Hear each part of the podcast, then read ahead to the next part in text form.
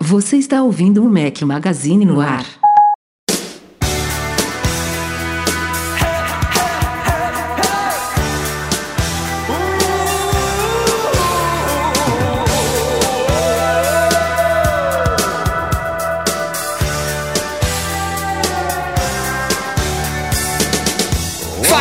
Galera do Mac Magazine, sejam bem-vindos ao nosso podcast 331 ao som de Simple Minds. Obrigado ao Nuremberg Menezes pela trilha sonora de hoje. Bom dia, boa tarde, boa noite, boa madrugada a todos vocês. Fala aqui Rafael Fishman, sozinho. Mentira, não tô sozinho, não. Tô com um companheiro que não é inseparável, mas é reserva titular do nosso podcast. Fala, Marcelo Melo.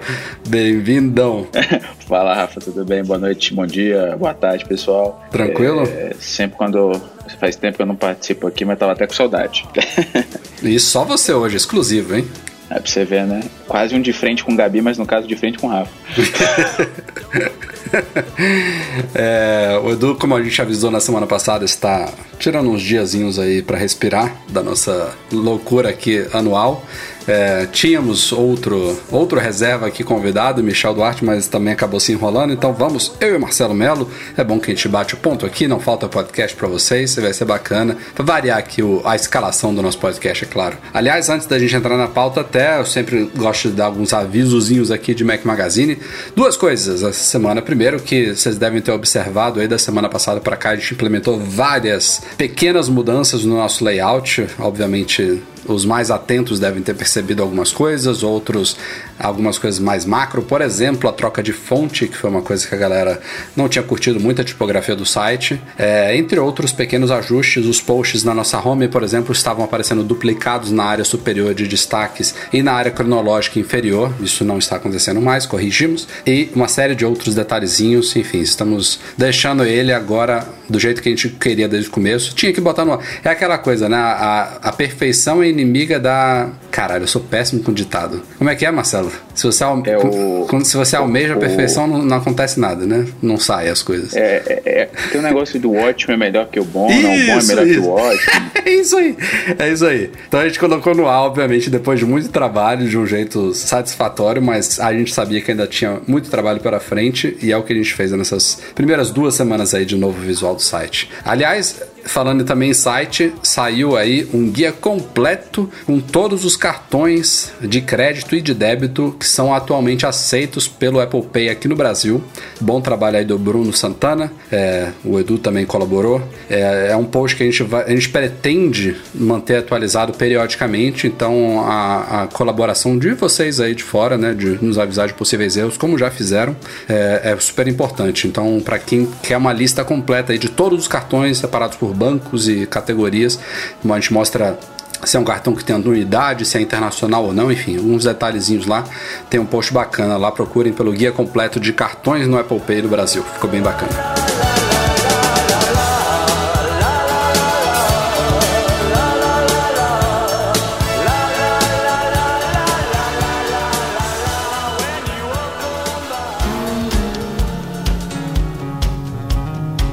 Vocês sabem, a Apple lançou recentemente uma nova geração do MacBook Air e uma boa notícia em relação a esse novo MacBook Air é que ele ficou mais barato, tanto lá fora quanto aqui no Brasil. A redução do modelo de entrada nos Estados Unidos foi de 100 dólares, ele caiu de 1.200 para 1.100 dólares. E aqui no Brasil foi uma redução mais ou menos equivalente à cotação que a gente está acostumado a ter, foi de 700 reais.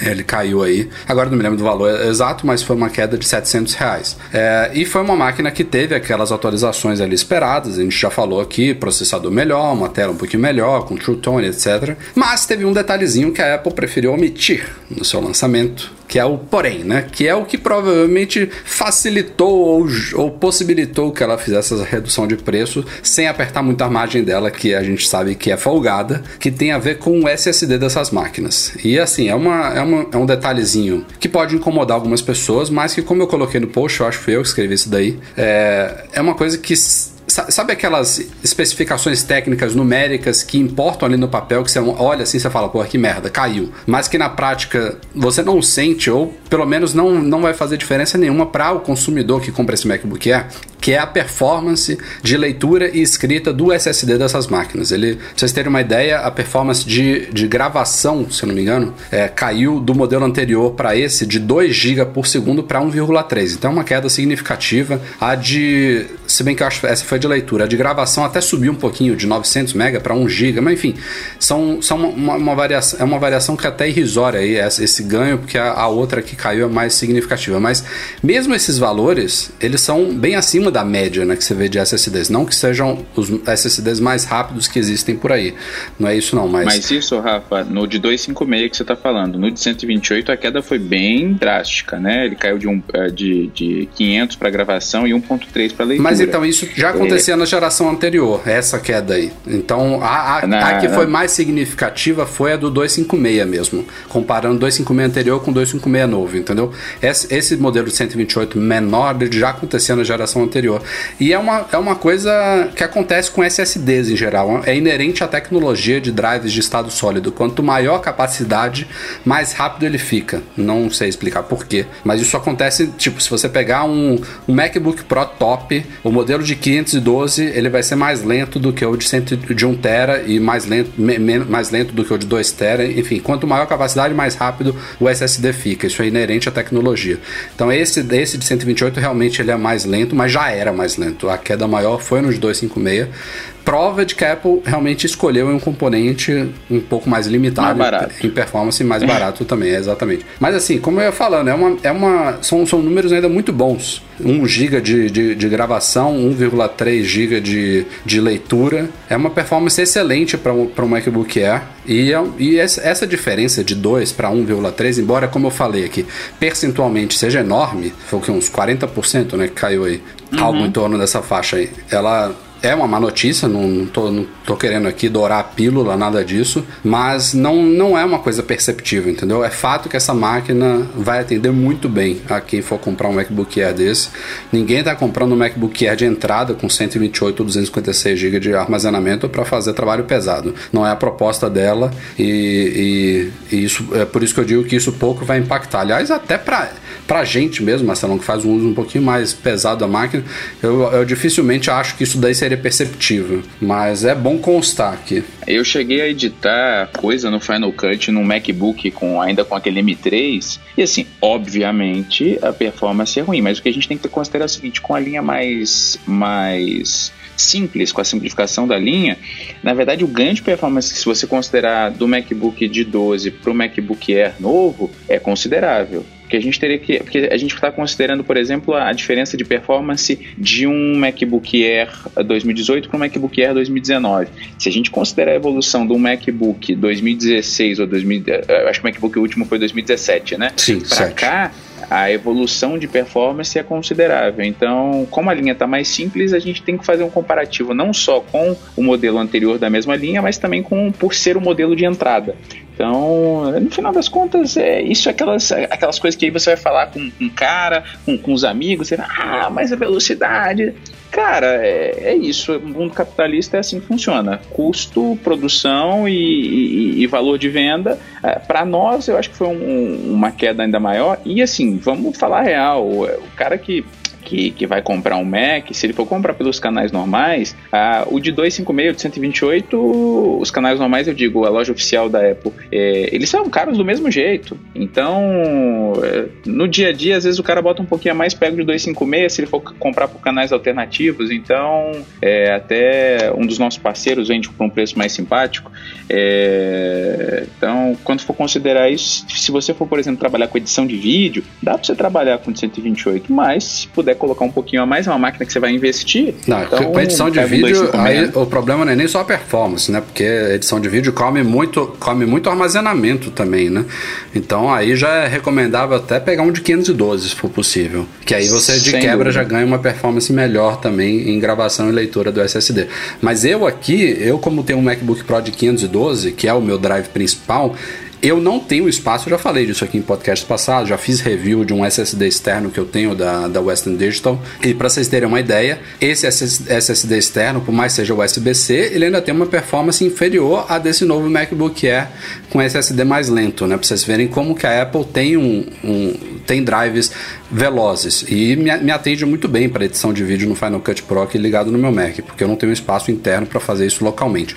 Já que o SSD do meu MacBook Pro é bem mais rápido, obviamente, do que o DCR novo e, e do que o do meu drive externo. Então, optei aí por ter mais espaço, né? Um, é um SSD externo de 1 tera, mas sacrifica um pouco em performance e nem por isso me prejudica muito. Então é só para vocês terem esse parâmetro aí que é importante. Normalmente a gente só tem problema com teclado, né? Pô, nem falha, viu? Cara, a gente, eu e o Edu, a gente teve uma séria discussão aqui sobre cobrir essa pauta no site ou não, porque be beta, falha em beta, bug em beta, vulnerabilidade em beta, para mim é uma coisa natural, esperada. Mas essa, uhum. essa pauta acabou indo pro, pro ar porque era uma, era uma. Já tô falando no passado porque saiu ontem, né? A beta 4 do iOS 13 e ela já foi corrigida, mas era uma vulnerabilidade séria, grave, que poderia deixar senhas expostas lá, senhas que estão armazenadas no iCloud. Se você tivesse com o aparelho rodando o iOS 3 até a beta 3 e você fosse lá nos ajustes de senhas, lá do chaves do iCloud, etc e tal, você poderia, por uma falha meio idiota lá de ficar insistindo, basicamente uma coisa assim, você conseguia ter acesso a toda a lista de senhas salvas no aparelho, né? Então, ao mesmo tempo, era uma vulnerabilidade séria, mas também você tinha que ter acesso físico ao aparelho, o aparelho tinha que estar desbloqueado já, né? Se tivesse com Face ID, com Touch ID, já, já, já acabava com a festa, mas a gente acabou cobrindo aí porque é um, é um exemplo bom de, do que pode se esperar em betas desse tipo. Felizmente foi bem rápido, porque essa vulnerabilidade tomou a mídia aí tem poucos dias e logo ontem já saiu a beta 4 que corrige ela. Então, é, é como eu falei, é uma coisa inerente a você estar tá testando um sistema em fase beta. Em, o, a boa, a, talvez a melhor notícia de todas é que isso tenha se descoberto nesta etapa porque a Apple já pôde corrigir a falha antes do sistema ser oficialmente lançado para todo mundo. Né? A gente já teve exemplos no passado de versões estáveis, públicas, terem falhas similares e a Apple ter que correr ou então fechar algum, algum, algum serviço do ar, como está, por, é, por exemplo, o Walkie Talk, do, do WatchOS até agora está tá desligado, né? porque não saiu o update ainda. Então, pelo menos nesse sentido, é uma, uma boa notícia. E, o, e também para o beta público que foi lançado hoje. Eu acho que, na verdade, verdade, como há essa, é, hoje em dia é tão popular essa questão do beta público, é, era importante cobrir sim, apesar de ser um beta, porque ficou alerta para as pessoas, né? É, e eu acho que é, a, a, o mais importante é que é para isso mesmo que serve o beta, exatamente para a gente testar e descobrir esse tipo de coisa. Que assim, também por causa de ter chegado nessa descoberta, eu fico até curioso para saber como é que. Porque é muito específico. Ah, cara, tem coisas muito mais cabulosas que essa, viu, Marcelão? A gente já tem. Que o pessoal descobre, né? É, tem um canal no YouTube de um, de um cara aí que só faz isso. Ele já divulgou umas coisas bizarras aí da tela bloqueada. Você vai, entra, aí compartilha, aí vem a, a tela, aí você usa a Siri, aí, aí desbloqueia, vira o iPhone de cabeça para baixo, dá três pulos, você consegue entrar nele. É, é bizarro. Tem gente que vive para isso, até porque a Apple ela não tem uma política similar a de outras empresas de pagar bem por essas vulnerabilidades. Mas até que paga, dá dependendo do tipo de vulnerabilidade, ela tem um bug bounty program lá. Mas tirando a Apple, por exemplo, tem gente que realmente vive disso. Hoje mesmo, a gente nem cobriu no site porque não é a nossa praia, mas o Google aumentou as recompensas que vai pagar por falha de segurança no Chrome. É, e é uma coisa, uma prática comum. Então, pô, o cara pode, um hacker, né? Porque isso é um trabalho de hacker, que é o cara do bem, ficar lá o dia inteiro procurando vulnerabilidades e informa as empresas de maneira super responsável e privada e ele é pago por isso, né? Então tem gente que só quer mídia, mas tem gente que ganha dinheiro com isso de fato e é ótimo pra gente, né? Porque o cara tá é, possivelmente antecipando uma descoberta que poderia ser usada de forma maliciosa, comunicando a empresa e ela, e ela fazendo o trabalho de corrigir a brecha. Não existe software perfeito, né? É, isso é fato. Exatamente. E ontem, senhoras e senhores, dia 17 de julho, foi comemorado o Dia Mundial do Emoji. Acredite se quiser, existe esse dia. E a Apple, tradicionalmente, não só a Apple, porque o Google também postou, acho que outras empresas também postaram, ela usa essa data para dar um sneak peek dos novos emojis que vão ser lançados até o final do ano. É, cada. É, já virou uma. É, é, um, é um, cronograma anual que não é baseado na Apple em si, é do consórcio Unicode, né?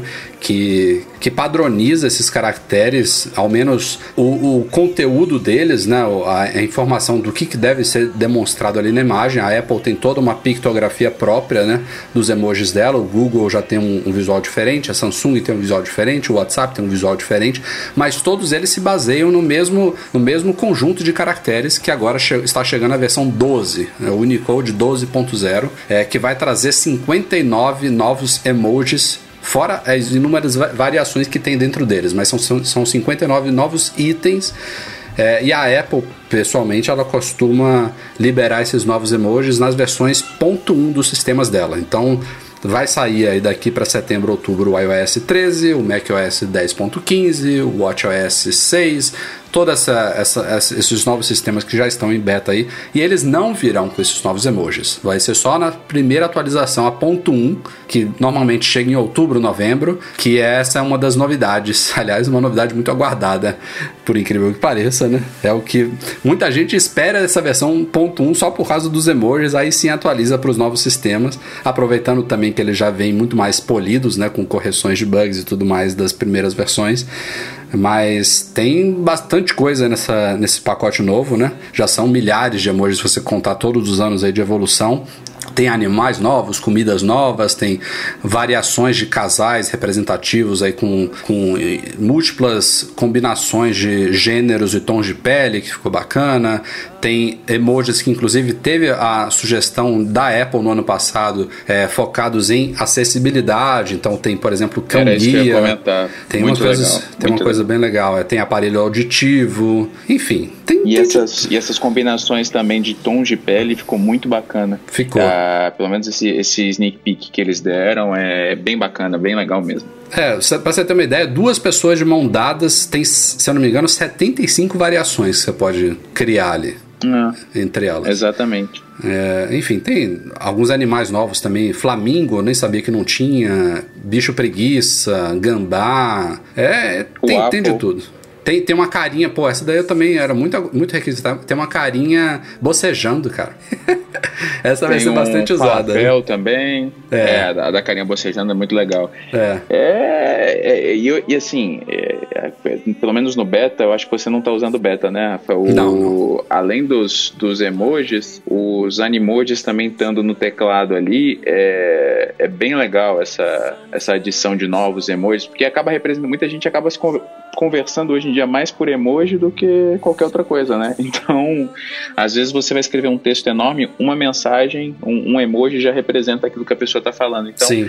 Quanto mais emoji, melhor. É, eu só acho realmente que a gente já fala isso já tem um tempo aqui, que a Apple tinha que facilitar um pouco mais a descoberta né, dos emojis. Eu, eu, por muito tempo, agora não estou usando mais, eu usei o teclado Gboard aqui do Google. E ele tem uma busca integrada que funciona muito bem. Eu sei que na, no teclado nativo da Apple, se você digita uma palavra que tem um emoji correspondente, ela aparece ali no QuickType. Mas ainda é uma uhum. coisa limitada, porque normalmente aparece só um emoji que ele sugere ali como mais próximo. No caso do Gboard, no teclado do Google, tem um campo de busca na área de emojis e você pode digitar ali, sei lá, é, bola. E aí aparecem as 10 bolas que existem nos emojis. Não vai aparecer uma só. Fica mais fácil de você achar assim. Eu não sei por que, que não tem ainda um, um campo de busca para emojis nativo no iOS, até porque ele existe no Mac, tá? Quando você. No Mac. É igual o coração, né? Coração também você vai encontrar é, o coração exato, tá no final muitos. da lista, depois é. É, é lá no Google você, você digita Corá, já aparecem todos os corações, fica muito fácil de você inserir. Então, é assim, eu não,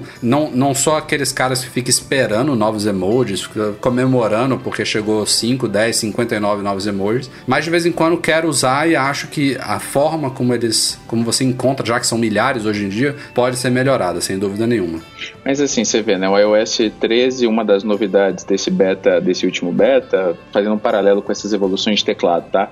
É, uma das novidades é que você vai apertar a tecla do globo para trocar de teclado mais o delete, ele vai apagar da esquerda para a direita.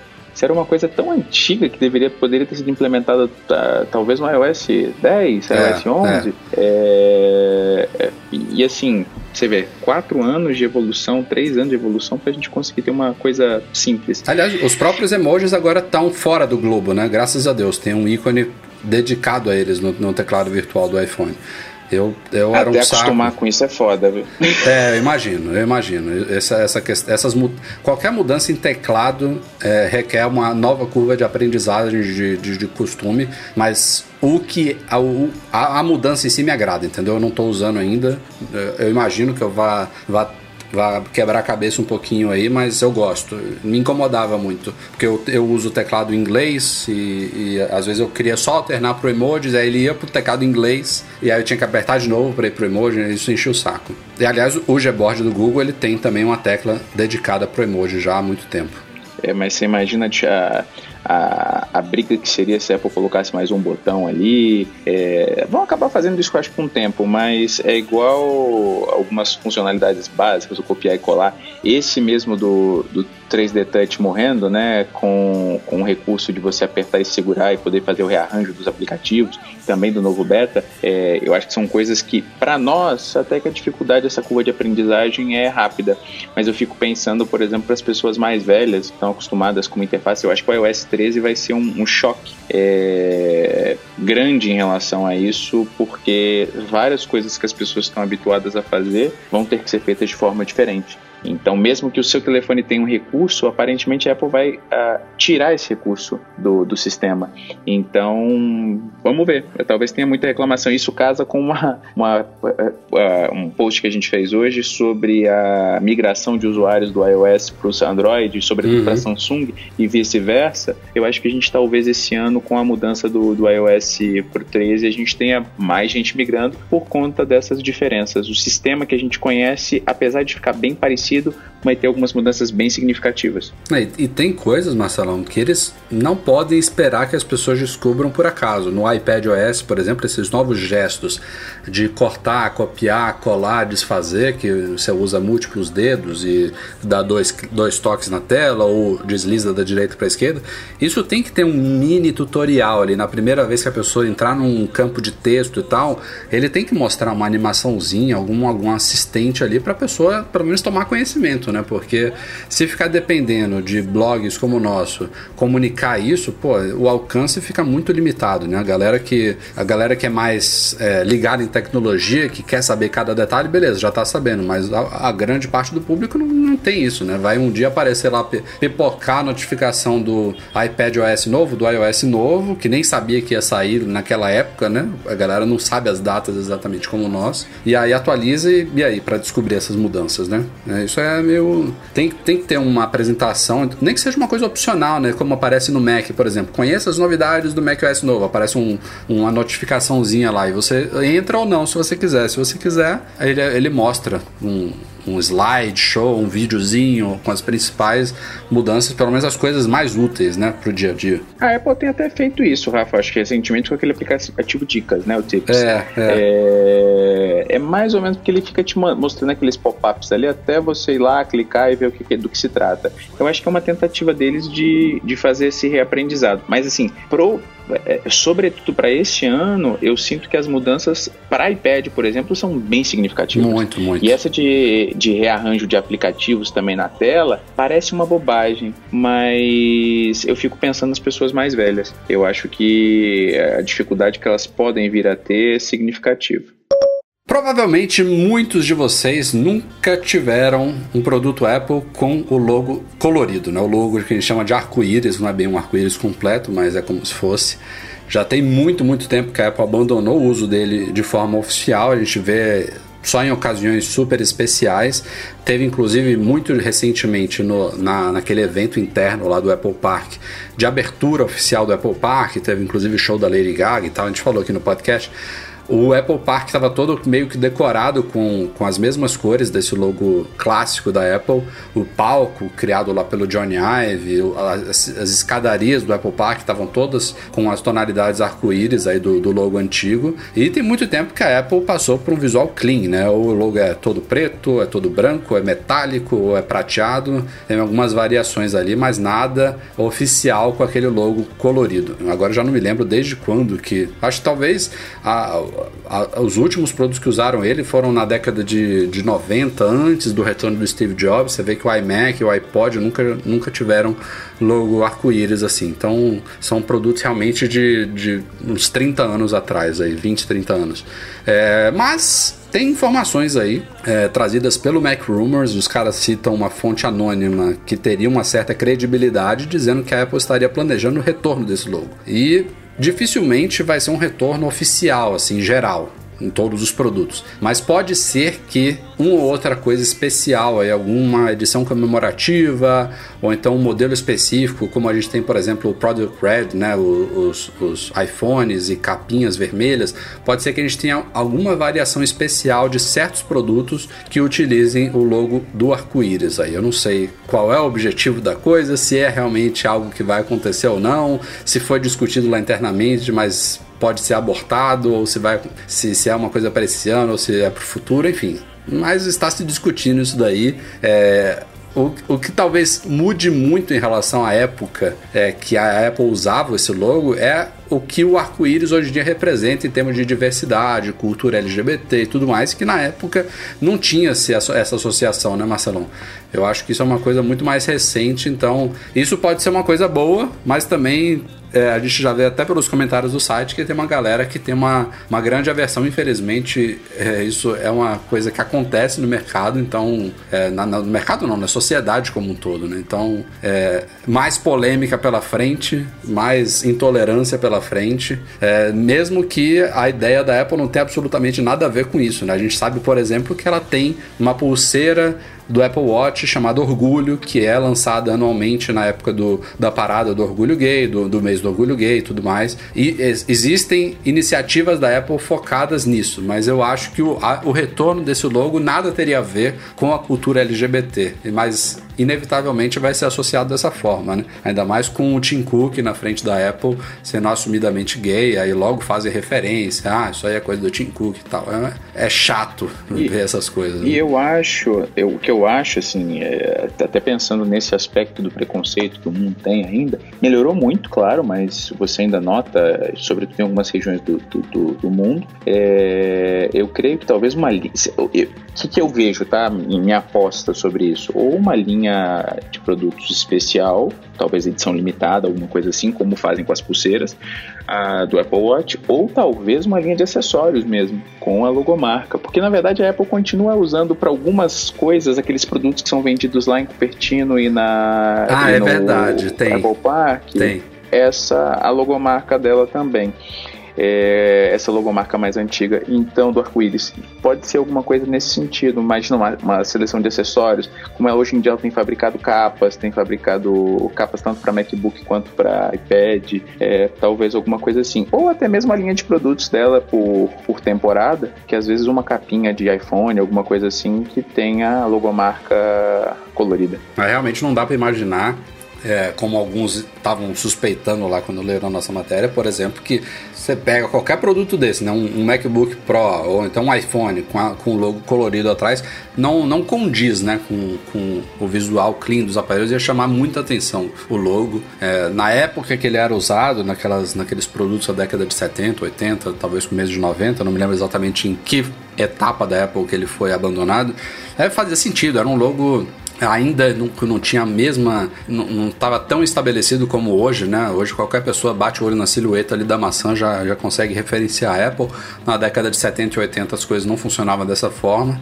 Ele era talvez aplicado também de uma forma bem menor, eu lembro que era um loginho bem pequenininho nos produtos. Hoje em dia, pô, olha, olha o tamanho da maçã atrás do iPhone, ela representa uma boa parte ali, né? Imagina se fosse uma coisa colorida, ia ficar muito, muito chamativa. A maçã na tampa dos MacBooks Pro não, não, não condiz muito. A não ser que a pessoa realmente curta, né? Inclusive tem adesivos, tem gente que personaliza os produtos com essas coisas. Tem cases para iPhone que, que trazem essa, esse logo clássico, mas devem ser realmente aplicações específicas, talvez limitadas e tudo mais. Vamos esperar para ver.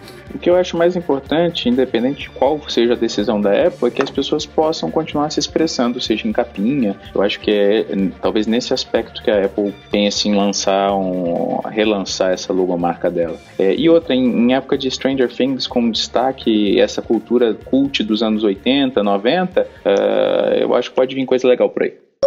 Hoje é dia 18 de julho, faltam agora, eu diria, menos de dois meses para a gente conhecer os novos iPhones, os iPhones de 2019. É, a essa altura do campeonato, inclusive, eles já devem estar sendo fabricados, modelos finais aí, modelos que vão estar nos primeiros lotes vendidos. Essa época já estão saindo das fábricas lá para os primeiros estoques aí mundiais de lançamento, sem dúvida nenhuma. Então, as coisas que vazam nessa altura dificilmente são muito fora da, da curva. Mas tem uma coisa curiosa em relação a esses iPhones. A gente já sabe exatamente a, a, a receita desse, desse, do iPhone desse ano. Né? Tem uma série de detalhes que a gente só vai conhecer na Keynote. Tem coisas que não vazam antes da hora, principalmente em termos de funcionalidade de software e detalhes internos ali da especificação desses produtos. Mas o, uma das coisas que mais importa para o público, a gente até brinca aqui várias vezes, né? Que se um iPhone novo fosse lançado com um visual totalmente diferente e nada mais alterado, talvez ele vendesse mais do que esses iPhones que são alterados só as coisas lá dentro, né? Chip, performance, algum sensor novo, algum, algum, algum componente diferente ele fica igual por fora. Tem muita gente que fica decepcionada só pelo fato de que o visual não mudou. E esse ano vai mudar. Pelo menos a parte de trás vai mudar. E é um dos anos que eu tenho visto mais críticas. Aliás, eu estou nesse bolo, porque eu não, tô, não consigo me acostumar com esses, com esses dummies, esses clones, esses mockups que a gente tem visto por aí, dessa câmera tripla desses novos iPhones.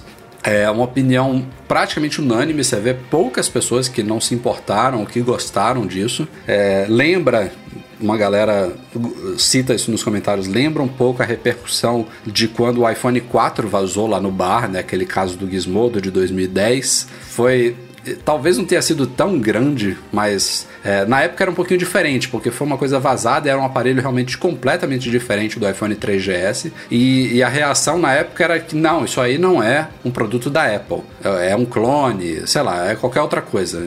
Mas era uma reação muito negativa por parte da, de muita gente. E depois virou o que virou, né? Virou um ícone, inclusive, aquilo ali. Eu não quero, não, não tô dizendo aqui que a história se repetirá.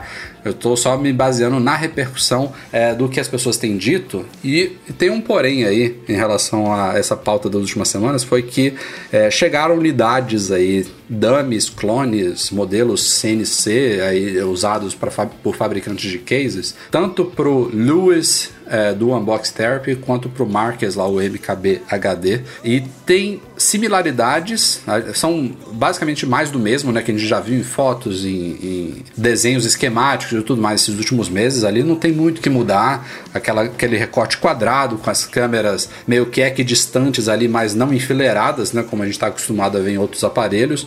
É, o flash para cima é bem esquisito a disposição delas, mas tem uma grande diferença é, em um aparelho que o Lewis teve acesso em relação aos outros, que também esteve nos rumores, mas não estava tão visível quanto esse modelo que ele mostrou, que é a possibilidade desse, desse calombo. Primeiro, ele ser muito menor do que a gente tem visto até agora. O calombo diminuir ainda não vai ser é, retinho na traseira, como inclusive era na época do iPhone 4, 5, 5S, né? É, mas ele seria bem menor, então o aparelho pouco mexeria na, na mesa, ele mostrou isso.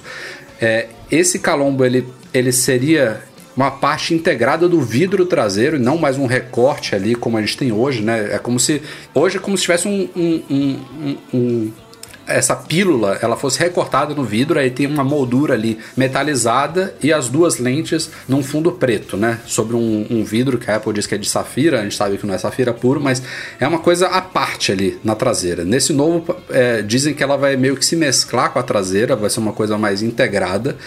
É, e pelo esse modelo que o Lewis mostrou, ela fica mais pro canto ali, mais para a borda do aparelho do que nos modelos atuais que a gente tem visto nesses desenhos e tudo mais. É, também há uma dúvida se o fundo vai ser realmente todo preto ou se ele vai seguir a cor do aparelho. Óbvio que na versão cinza espacial, preta, seja lá qual for, é, isso não muda muito, mas tem, por exemplo, a variação dourada que tem imagens que a gente vê com aquele quadrado todo preto ou com o quadrado dourado só com as lentes circulares pretas que fica esquisitíssimo também, enfim. É difícil de dizer como é que vai ser o modelo final. É, a base é essa. Vai ter esse recorte, vai ser três câmeras, o flash ali desalinhado, aquela coisa esquisita que Não sei se a Apple vai ter uma boa justificativa do porquê dessa disposição. A gente viu, por exemplo, que o Pixel 4 também vai ter esse recorte quadrado ali. Não é uma inovação total. A, a Huawei tem um aparelho assim, o Mate 20, se eu não me engano, 20. Eu acho que ele é uhum. quadrado também. Mas é centralizado, é uma coisa. Eles são menorzinho o recorte e tal, e, as, e a disposição é diferente. São são três câmeras e um flash, só que num quadrado mesmo, cada um num canto. Elas não ficam equidistantes como é, como serão essas, essas lentes do iPhone. É, enfim, eu eu tô realmente na torcida que o modelo final seja um pouco mais agradável aos olhos do que o que a gente viu até agora. É, é, é, é basicamente acabamento que a gente está falando aqui. É render, é a escolha ali final. Tem rumores aí falando que a Apple ia usar uma superfície de pintura especial para esconder as lentes também. Não sei se tem a ver com isso, porque realmente é grosseiro a forma como está vendo todos esses dummies aí que estão pintando essas imagens e tudo mais. Fica é, muito, muito esquisito. Não sei. Eu só, eu só acho, Rafa, independente do que a Apple faça, eu só espero que o. Eu não sei se você observou isso, mas assim, os, os novos iPads Pro, por exemplo, a tela deles, apesar de ser tida como mais resistente e tal, ela arranha com o próprio Apple Pencil. Então, independente do que a Apple faça, só espero. Porque assim, o que está acontecendo? Virou um padrão, pelo menos para mim, todo produto da Apple que você compra já era assim, mas agora é obrigatório mesmo. Você tem que colocar na conta o Apple Care. Porque o produto ele, ele estraga fácil, é, são produtos excelentes, tá? Continuo adorando a Apple, acho os produtos sensacionais. O MacBook Pro é um, uma máquina sensacional, o iPhone, o próprio AirPods com a, a case por indução, são incríveis. Só que é, a conta está ficando cada vez mais cara. Então, em, vamos supor que a Apple aumente ainda o preço mais 150 dólares do próximo iPhone, que seria o substituto do 10S. Deus agora para lá. Aumentar, não vamos nem aumentar tanto, que aumente não mais tem, Não tem disso não, pelo amor de Deus, hein? Mas e, vamos supor que aumente mais porque a capacidade do telefone vai aumentar, vai começar em 256. É, vai ficar um preço que o cara vai realmente escolher entre uma moto e comprar o iPhone. Hoje já está assim se você considerar os de 512, né? É, e assim, é, é, é, é, complicado isso, né? Porque assim, o telefone é uma parada que caiu do chão, você perdeu e é isso. Então, é, eu acho também essa, esses mockups que o pessoal tem publicado bem estranhos, é, mas me baseando nessa no posicionamento dos buraquinhos da parte de baixo do telefone, que um lado agora são seis e o outro lado são três, não duvido de, não, não, duvido de nada, sinceramente. A Apple sempre prezou por aquela coisa alinhada, serão três buraquinhos do lado direito, eram três do lado esquerdo. E a gente sempre publicou coisas no Mac Magazine é, criticando, por exemplo, a Samsung em colocar o, o próprio. A gente fez um post semana passada sobre o novo Vaio, que os caras colocaram o trackpad, sei lá, mais da metade para a esquerda. Uhum, uhum. É, antigamente me parecia que era uma preocupação maior. Espero que ainda tenha. Talvez isso já seja um reflexo da. A porta, a porta Lightning do, do iPhone 10 também não é alinhada verticalmente. Exato. Então são essas coisinhas que você fala assim, pô, 10 anos atrás, se Steve Jobs, blá blá blá. Gente, morreu. A, a, coisa vai continuar daí. E assim, agora com o Ive um pouco mais distante, vamos ter que ver como é que vai ser. Se vai ser uma coisa baseada em finanças. Se for baseado em finanças, como muita gente tem defendido, sobretudo nos comentários lá no site, é, então a gente vai ter um aumento de preço ou um aumento de alguma coisa. É, e, e, e, o telefone pode ser exatamente esse que a gente está vendo. É, uma coisa que me chamou a atenção esse ano é não ter rumor sobre Apple Watch. A gente não tem nada, nada nem nos betas, nada. Ainda bem, né, falando né, cara? Sobre... Ainda bem, espero que continue assim, porque, pô, é legal ter surpresas, né? iPhone a gente sabe que tem muito interesse, tem muito dinheiro envolvido ali, gente que paga caro para quem tem acesso, né, seja na Apple ou seja numa Foxconn da vida, soltar alguma informação dessa, tem gira, a indústria gira muito em torno do iPhone, né? Não só é, para mídia, mas o, a, a, própria concorrência, né? A gente sabe que tudo gira ali em torno é, é, é a plataforma móvel contra todas as outras, né? A gente fala iOS Sem versus dúvida. Android, mas é Apple versus todas as outras fabricantes. Então, mesmo que o iPhone tenha caído, a gente fez hoje um post aí sobre a lealdade que reduziu a níveis de 2011, é, vendas que não estão é, tão grandes quanto eram em 2016, tudo isso aí. Mas ainda é gigantesco É uma coisa absurda. É, não, não tem igual, não tem. A Samsung vende mais porque ela tem uma linha de 30 modelos. Se você comparar o Galaxy S10 com os iPhones, a Apple vende muito mais. É o flagship 30 esse flagship, ano, né? né? É, 30 esse 30, ano, né? Já lançou 30, né? Então, assim. Mas eu não sei, mas eu não sei você, eu, é, pelo menos aqui, é, observando aqui em Brasília e, e, e por aí também, o, você nota muita gente com iPhone 10R, muita gente com iPhone 10 ou 10S. Fizemos às vezes coincidentemente hoje também um post da, baseado na Cantar, que é uma outra firma de, de pesquisas aí. Claro, são dados dos Estados Unidos, mas acho que também reflete-se, por exemplo, no Reino Unido. Não, não vai ser nunca a realidade do Brasil, obviamente, mas o iPhone 10R tem sido o smartphone mais vendido já há bastante tempo nos Estados Unidos. O smartphone, não é o modelo da Apple. Mas aqui mesmo a gente nota uma diferença, muita gente com o iPhone 10R. Eu tenho visto muita gente nos shoppings e tal, é, e na rua mesmo. E, e, eu acho que isso até se deve às promoções. A gente tem publicado algumas coisas lá no fórum, é ou outra lá de, de ofertas, que às vezes o telefone está saindo mais barato comprar aqui do que lá fora. Teve casos no mês passado, eu acho que nesse mês a gente também publicou um, que o telefone estava saindo mais barato que comprar nos Estados Unidos pela conversão do dólar. Uhum. Então, é, eu acho que esses fatores mostram as pessoas não estão. Isso também para Samsung. Antigamente a pessoa tinha um S9 e, meu Deus, vai lançar o S10, vou trocar. Uh, eu acho que pro iPhone está acontecendo a mesma coisa. E quem está com Face ID tá nadando de braçada, né? Porque as coisas todas estão sendo pensadas pro Face ID e tal. É, então eu não sei se talvez a Apple também esse ano pise um pouquinho no freio, talvez uma câmera a mais para colocar porque muitos telefones, muitos Androids estão com câmera ultra wide, o, o Huawei tem que melhorar a, a, questão da, das fotos de baixa luminosidade. Não sei se vai ter um, um, modo night sight da Apple, alguma coisa assim. Imagino porque que é sim. ridículo a, a diferença.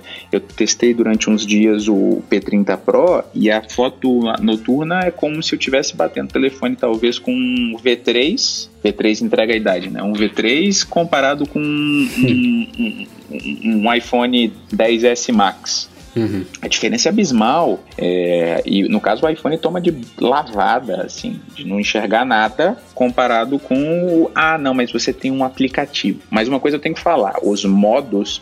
Por que, que eu acho que o iPhone. Volto de novo na pessoa mais velha. Por que, que eu acho que o iPhone é. Que eu acho não, por que, que o iPhone é a câmera mais utilizada no mundo ainda? É porque o cara abre a câmera, ele tem cinco modos para escolher. Ele vai lá, aperta o botão e a foto tá batida. No P30, é, você abria a câmera, aí ele abre para você lá 15 modos. E dentro de cada modo, aí tem o modo lua, tem o modo pessoa, tem o modo comida, tem o modo árvore, tem o modo. Então, assim, é, é exatamente o que o usuário de Android gosta, coisa de poder personalizar tudo. E eu acho que o usuário do, do iOS ele é um pouco mais, é, vamos colocar, conservador nesse aspecto. E eu acho que talvez supra as necessidades de novidade, as novidades do iOS, a parte de edição, essa parte da, da, da edição de, fo de, de fotos com, com modo retrato, com diferença de, de luz, é muito legal, ficou muito bacana isso, é, apesar de estar em beta. É, então, vamos ver, vamos ver. Eu não me surpreenderia se fosse exatamente isso que a gente está vendo, não. Eu só espero que a Apple coloque um material mais resistente que não venha muito mais caro. É, minha torcida é essa, que os avanços práticos na câmera é, é uma, é uma palavra que não cabe aqui, porque feio está, mas justifiquem, só para vocês compreenderem. Não é que vai justificar, porque há formas mais bonitas de dispor três câmeras. Eu tô só na expectativa de que venha uma câmera sensacional aí, com boa captação noturna, que, uma das, que essa terceira lente seja uma grande angular bacana, que falta no iPhone também, comparado com alguns Androids, que a qualidade de todas elas melhore, que, por exemplo, a teleobjetiva se equipare com a qualidade da, da, da standard, né, que a gente sabe que a teleobjetiva tem uma abertura menor, enfim, que tem uma, um salto significativo na câmera em, em vários aspectos, e aí que some com, sei lá, umas outras cinco novidades aí para formar um pacote legal, porque o iPhone não é só câmera, né? Se torna muito na torcida para um Face ID de segunda geração com algumas melhorias. Óbvio que vai vir o tal do chip A13, né? Com a gente tá no A12, né? Eu tô, já tô até perdido. A12. É. Deve vir um A13 com mais melhorias. E, e, isso é o tipo de coisa que hoje em dia não faz diferença. Cara. Você não precisa trocar de iPhone porque você tem um A10, o A11, A12. Pô, eles são muito capazes esses chips. Dá para ficar com o aparelho por 3, 4 anos fácil. Mas que tem alguns atrativos práticos, né? Eu já não consigo nem pensar mais, Marcelo. Que... Ah, recarga reversa, né? É, que venha na caixa, pelo amor de Deus, um cabo USB-C com carregador de 18 watts. Essas, essas coisinhas que vão somando aí tornam o pacote um pouquinho mais atrativo, porque... E hoje né? a linha toda tem USB-C, né? Então não justifica você não Lógico. ter o USB-C. Não, é, ano, ano passado já do... era verdade. Fala. Na verdade não, você tinha o MacBook Air em linha, por exemplo, que não tinha USB-C. Agora ah, cara, todos mas, eles... Mas aí era uma exceção, né? Já tinha que ter feito a transição no ano passado, talvez até no ano retrasado, tá? Muito esquisito. E o... Esse negócio do carregamento reverso eu só espero que não venha para esse vírus do iPad Pro, com a mesma qualidade do iPad Pro, porque se você colocar o telefone uh, de cabeça para baixo, é, é, igual os iPods antigos, aqueles que você olhava para ele ele já arranhava, entendeu? Então, o ácaro arranhava o, o, o, o iPod. Então, é, vamos ver, vamos ver.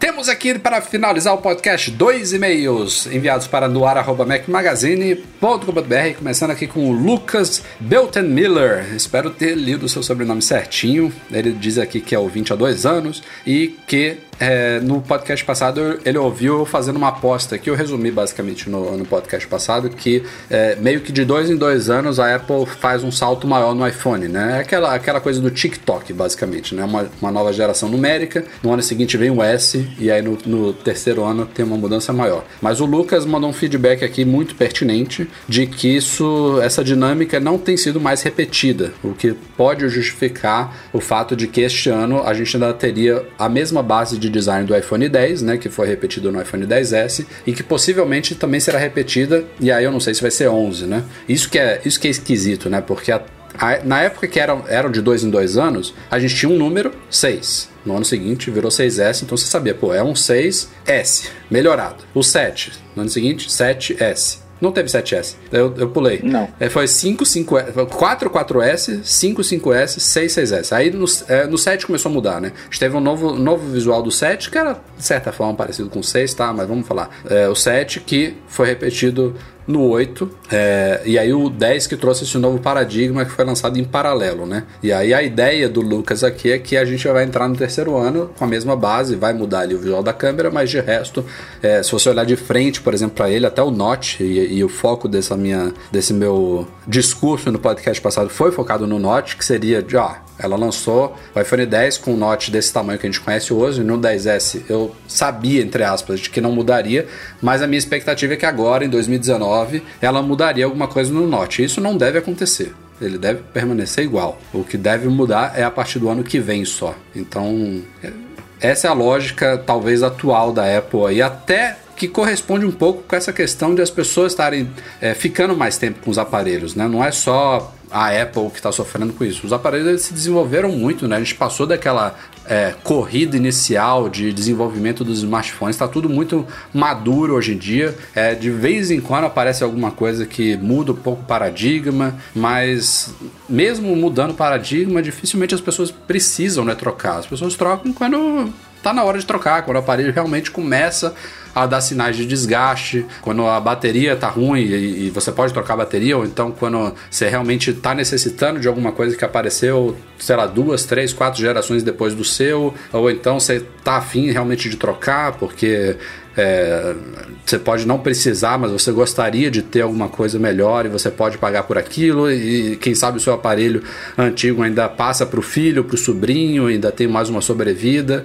Mas é fato que as pessoas estão ficando mais tempo. E eu já falei isso aqui no podcast. Eu mesmo é, fanático por tecnologia, por novidades. Se não fosse o meu trabalho no Mac Magazine, eu dificilmente trocaria de iPhone todo ano. Não precisa, nem para um cara com o meu perfil. Talvez eu trocaria de dois em dois anos, que ainda é rápido para a média do mercado. Uma pessoa fora de, desse, desse mundo pode ficar tranquilamente com um iPhone por 3, 4 anos. Não tem, não, basicamente não tem prejuízo nenhum. Tá, é, Rafa, o que eu acho em relação ao negócio dessa evolução é que antigamente, quando você. Você falou bem que, que por exemplo, hoje, dois, três anos com telefone é ótimo, mas antigamente a gente conseguia fazer as trocas, é, talvez até por conta do preço. De novo, eu bato nessa tecla.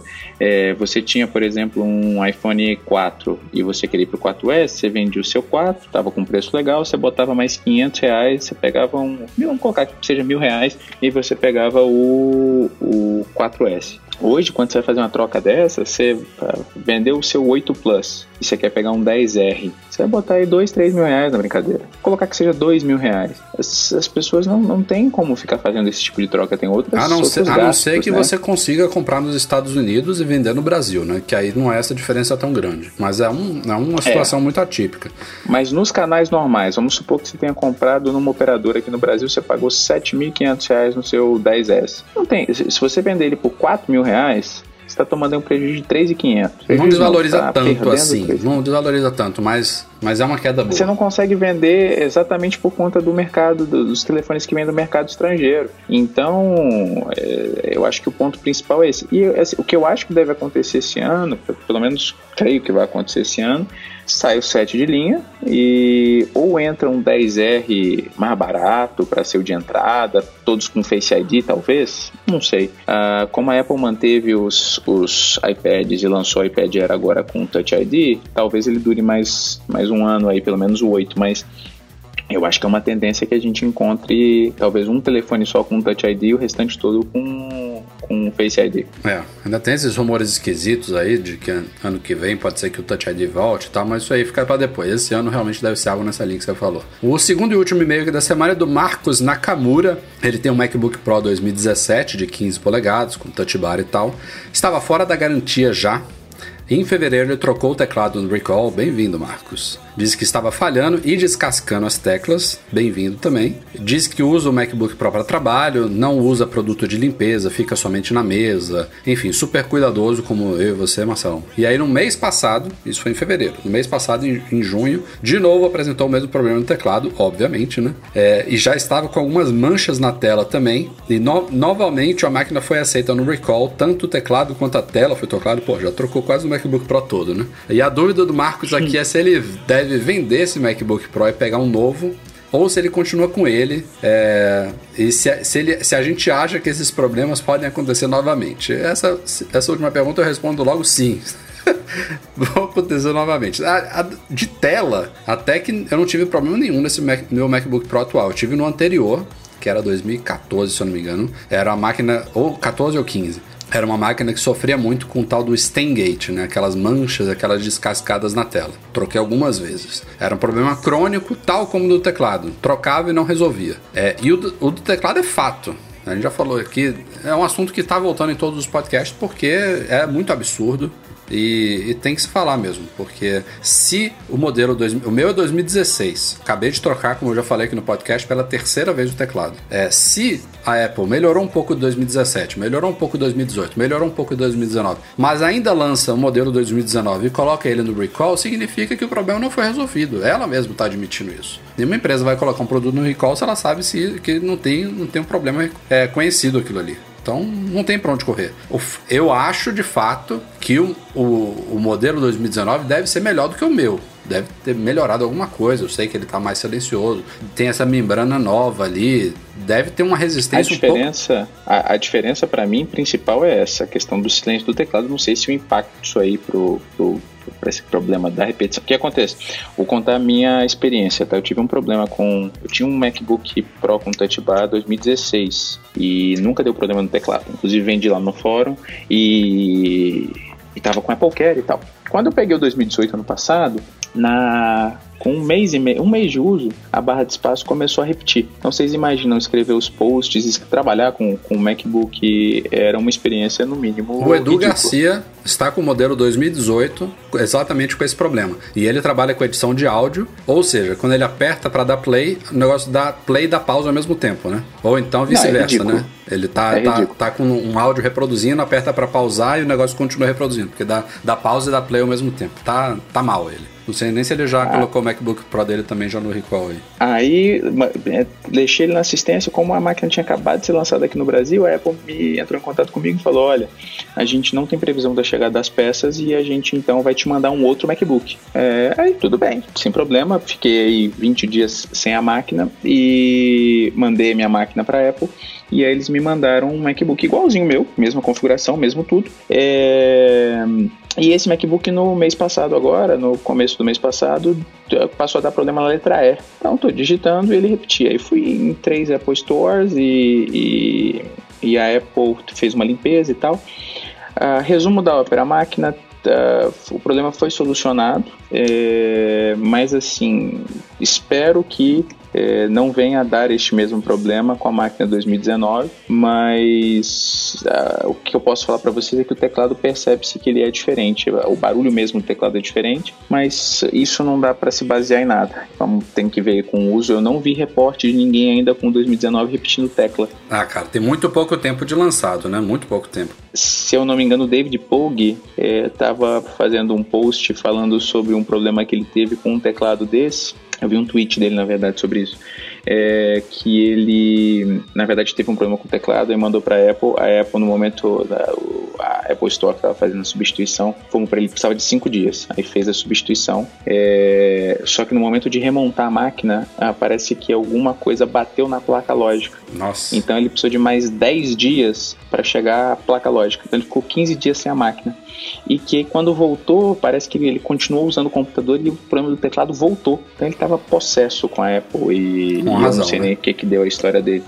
É, mas assim, é uma pena porque a linha de MacBooks sempre foi tão boa e, e hoje você vê esse sofrimento, as pessoas falam assim, não dá para comprar porque tem problema com o teclado.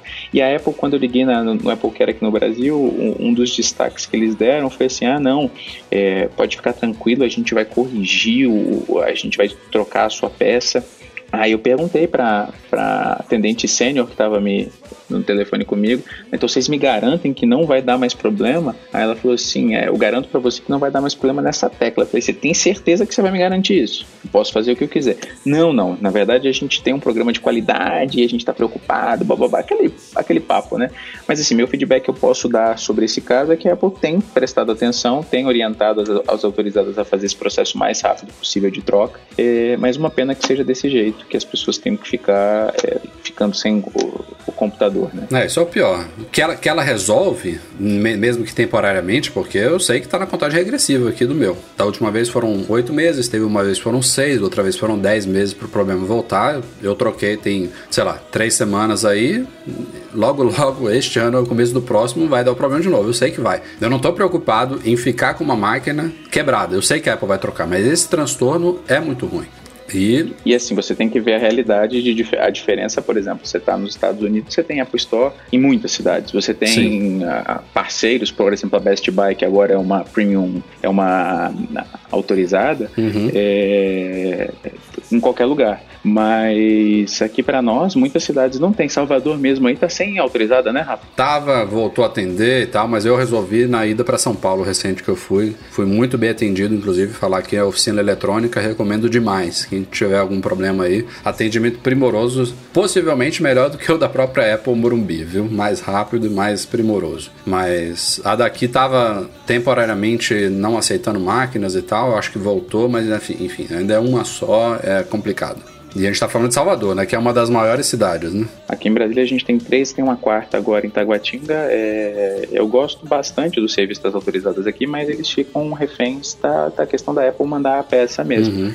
Então não tem estoque, eles agora que estão fazendo troca com uma hora. É, a minha, de, a minha eu, eu acabei dando sorte. Em São Paulo tem essa vantagem porque o estoque central da Apple é em Jundiaí. Então, São Paulo chega mais rápido do que qualquer outro lugar do Brasil. Na verdade, espero só que isso seja resolvido, que as pessoas não fiquem com abacaxis. Quando passar esses três anos, pessoal, a dica é, ó, três anos da, da compra, se não quatro, tem porquê, quatro anos, se desfaça, quatro anos. Quatro anos, né? Se desfaça da sua máquina, tá?